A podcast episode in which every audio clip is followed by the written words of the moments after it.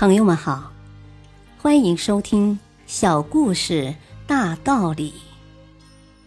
本期分享的小故事是：不要小看小公司。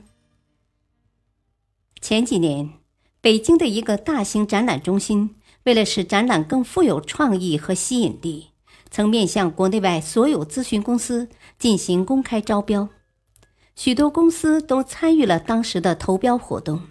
其中包括一家世界知名的国际咨询公司，而此公司也是所有投标公司中最具国际影响力的一家。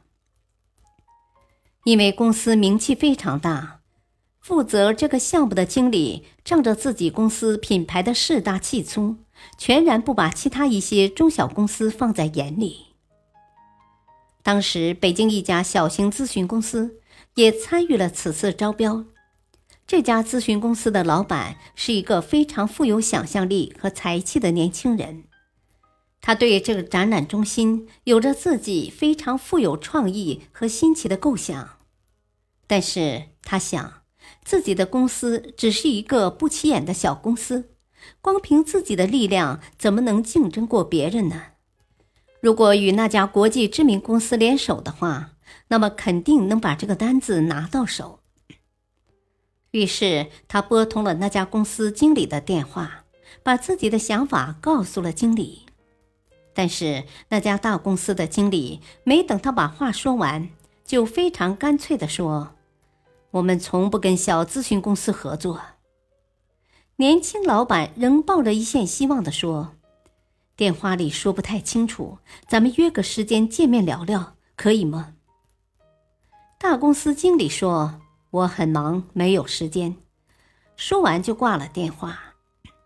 大公司经理的那种骄横的态度和语气，激起了年轻老板要做一个竞争者的决心。经过了与同事的一番拼搏之后，一个几近完美的展览构想终于诞生了。经过专家们对各种方案的打分。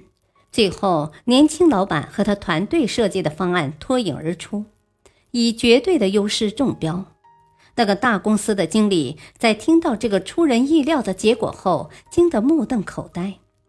没想到，打败自己的竟然是当初那个自己不愿合作的小公司。大道理：如果当初大公司的经理不是那么的傲慢。抽一点时间与那位年轻老板谈谈，也许双方就会取得共赢。但是可惜的是，他坚持独善其身，对别人不屑理睬，终至失了良机。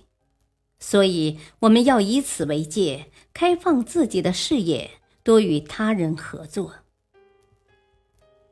感谢收听，再会。